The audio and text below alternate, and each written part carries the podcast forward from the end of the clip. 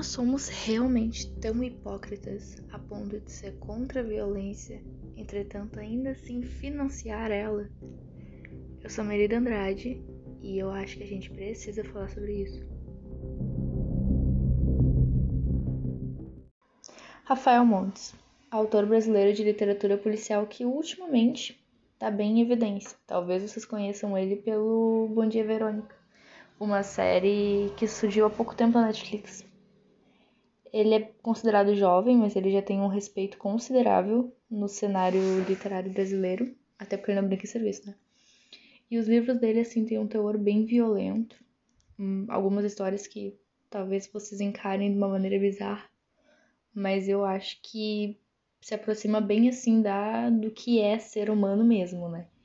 E hoje eu vou trazer um pouco disso explicando sobre o Jantar Secreto, que é um livro dele lançado em 2016. Então, Jantar Secreto gira em torno de quatro universitários sendo eles Dante, Leitão, Miguel e Hugo. E eles vêm do Paraná para o Rio de Janeiro em questão de faculdade, dividirem casa e fazerem vida e afim. Jovens começando a vida fora da asinha dos pais. E até aí tá tudo certo. Mas daí chega um ponto. Vocês lembram a crise que o Brasil entrou em 2016? Então, o Rafael ele trouxe isso para dentro da história também. E os rapazes assim como nós naquela época, precisaram se virar em, em 30 para se manterem na cidade. Até que um belo dia, não darei spoilers do porquê ou como, eles acabam atrasando o aluguel alguns meses e precisam urgentemente de dinheiro antes que sejam despejados. Então Hugo, um deles que é apaixonado por culinária, chega e propõe que eles façam um jantar e anunciem num site. Mas na brincadeira, o leitão coloca que o cardápio seria a base de carne humana.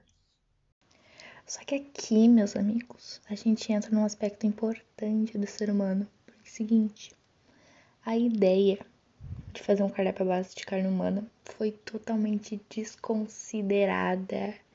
Eles discutiram, brigaram com o leitão por ter feito essa brincadeira, porque realmente foi uma brincadeira de muito mau gosto. Só que no momento que eles viram o valor que as pessoas estavam oferecendo para estar naquele jantar, subitamente toda a moral e ética que eles tinham foi deixada de lado. E de repente a única questão que passava na cabeça deles era como eu vou conseguir um cadáver. Não entrarei em detalhes, mas eles conseguem um cadáver, eles fazem o jantar e só quem tá no jantar é só a elite decadente do Rio, só aquelas pessoas que vivem só por nome. Todo mundo acaba gostando e o Hugo, ele trabalha num restaurante, foi ele que fez toda a carne, fez todo o jantar. E naquele momento ele se sente valorizado pelo trabalho dele, porque ele é bom no que ele faz, mas ele não sente que o serviço dele, o restaurante que ele trabalha, reconhece isso. Não demora muito e surge Humberto um dos clientes que estavam no jantar e propõe aos meninos para continuarem com os jantares. Até porque Humberto tem os contatos, tem uma relevância na cidade, tem uma rede de funerárias. Entretanto, ele ainda precisa dos meninos para fazer aquilo funcionar. Ainda, guardem essa. Os guris aceitam e conforme a demanda aumenta, eles, mesmo que ainda preso naquele dilema de estar cozinhando um ser humano, eles ainda continuam fazendo aquilo. Porém, eles cada vez estão mais afundados em um mar de cadáver, tempero e dinheiro. Mas até esse ponto, eles ainda seguem um critério de como conseguir os corpos, que seria somente pessoas que já morreram e eram enviadas da funerária da família do Humberto. Mas tem alguns pontos nessa história que não se encaixam, como a preferência de carne eram mulheres negras e gordas, porque tecnicamente a carne seria mais seria melhor. Só que não chegava tantos corpos que se encaixassem nesse perfil na funerária para suprir três jantares por semana. Ou também quem era esse Vladimir que Humberto tinha tanto medo que surge do nada na história. O auxílio de Humberto realmente fez com que o negócio tomasse proporções absurdas. Vocês não têm noção. Se tu, se tu leu, até tu tem noção, mas realmente o negócio fica muito bizarro.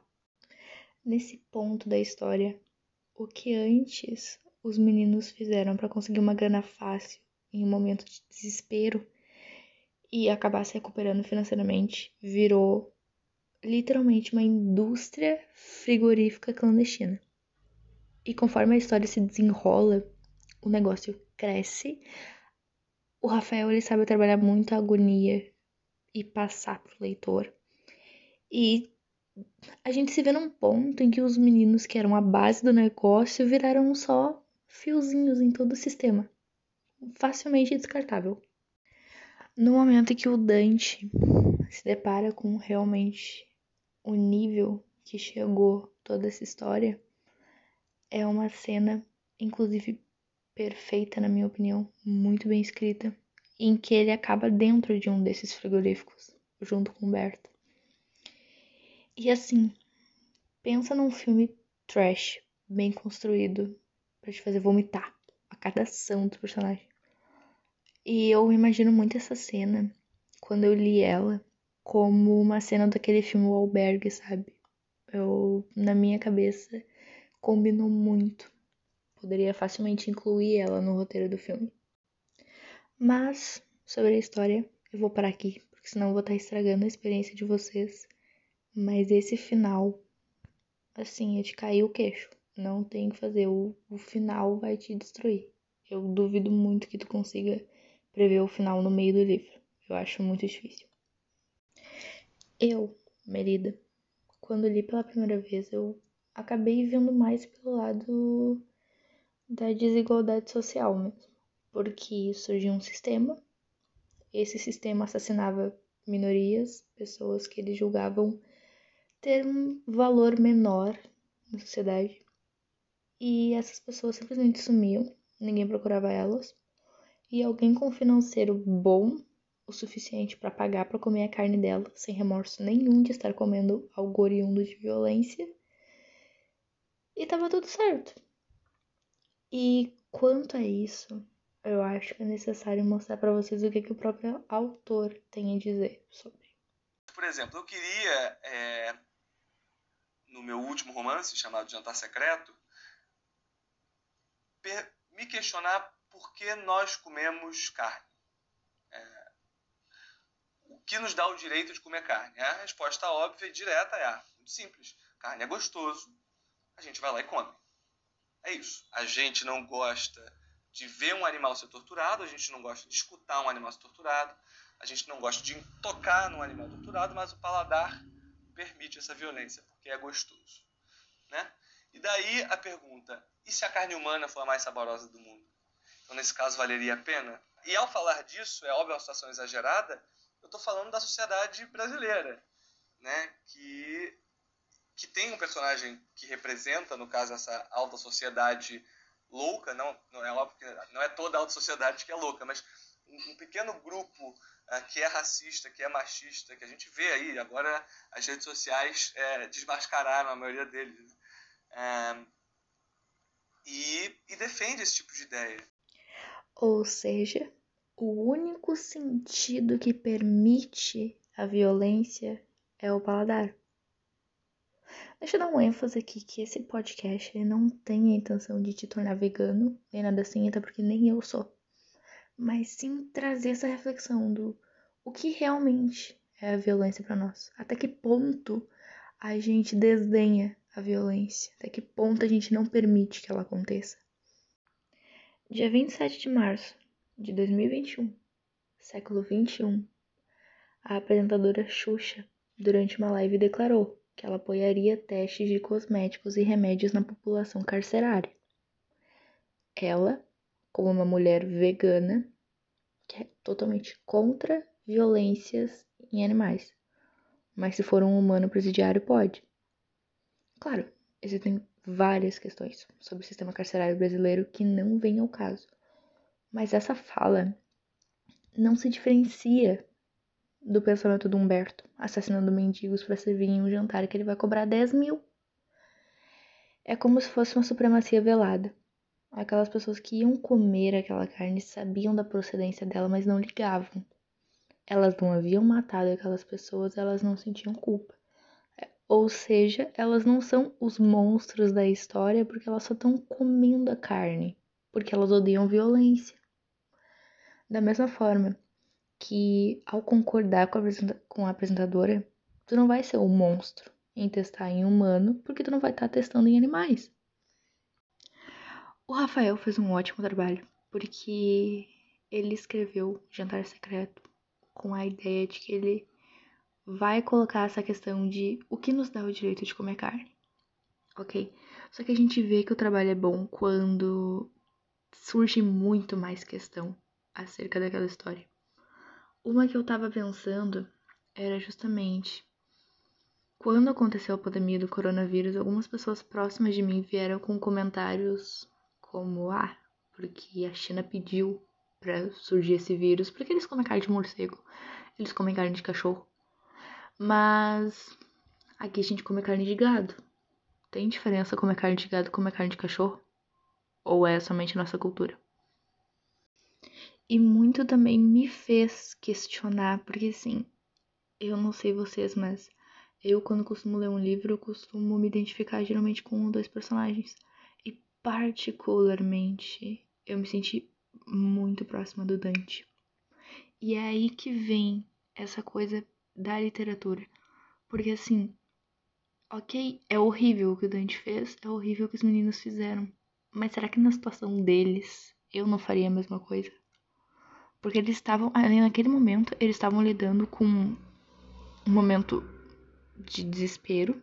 Eles estavam para ser despejados do apartamento, ter que voltar para a cidade pequena que eles moravam e, sinceramente, uma pessoa jovem que tá começando a fazer vida, isso pode ser bem complicado e com a possibilidade de ganhar muito dinheiro fácil e uma pessoa no teu ouvido com uma lábia boa te convencendo que ele vai fazer dar certo, porque ele tem os contatos, porque ele tem como conseguir cadáver. Então, assim, eu acho que isso é uma das partes mais fortes, assim, do livro.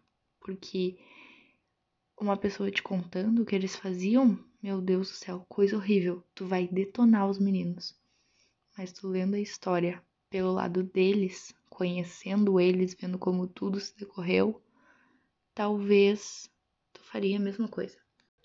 E ele é um livro que ele traz falas muito boas, muito curiosas.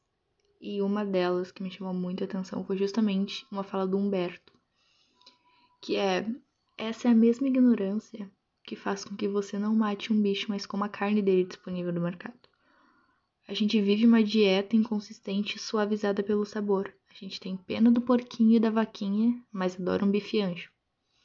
Meu pai já dizia que a beleza sempre ocorre no particular, enquanto a crueldade prefere a abstração. Entre outras frases que marcam muito e muitos personagens também. Na verdade, sim. Não tem um personagem nesse livro que não se torne desprezível em algum ponto. O Humberto, ele é desde o início. Mas alguns acabam se redimindo, outros só pioram toda a situação. E eu acredito que isso é uma parte boa também da escrita do Rafael, porque não tem nenhum personagem perfeito que nenhum personagem vai corresponder às expectativas. Muito difícil ter algum deles. Eu já li quatro livros do Rafael e eu tô pra dizer que até agora não teve um personagem assim que realmente. Meu Deus, eu gostei dele do início ao fim. Eu preciso dar uma ênfase aqui, que pelo menos para mim foi a primeira vez que eu vi um autor trabalhar um capítulo inteiro só com prints de WhatsApp. Os personagens usam figurinha e tudo. Só que assim, no primeiro momento eu achei uma ideia muito boba. Mas só que quando eu li, eu fiquei abismada como aquilo deu certo. O capítulo, na verdade, é o capítulo que eles eles estão na ação para pegar o primeiro cadáver. Só que tu não tem uma narrativa, tu não sabe o que que tá acontecendo. O que tu sabe é o que o Hugo passa no grupo, que ele conseguiu fazer tal coisa, Miguel vai fazer tal coisa, mas tu não tem exatamente o que que tá acontecendo. E isso é uma tensão muito forte. E eu achei que isso funcionou muito porque te inclui muito na situação. Mas enfim, O Jantar Secreto é uma história com teor de violência muito forte. Até porque é disso que se trata, né? Não tem leveza nas palavras, porque o autor ele quer jogar um tópico na tua cara e te fazer pensar sobre isso. Eu não recomendo para todo mundo. Eu acho que ele é um, um livro necessário. Ele tem uma história boa, a ideia dele é muito boa e ele consegue ir além disso. Mas pode ser um gatilho bem forte para algumas pessoas, algumas cenas. Mas se tu acredita que tu tem um mínimo de estabilidade mental para ler isso, eu super recomendo. Então, gurizadinha, eu vou ficando por aqui. Até a próxima. Beijos.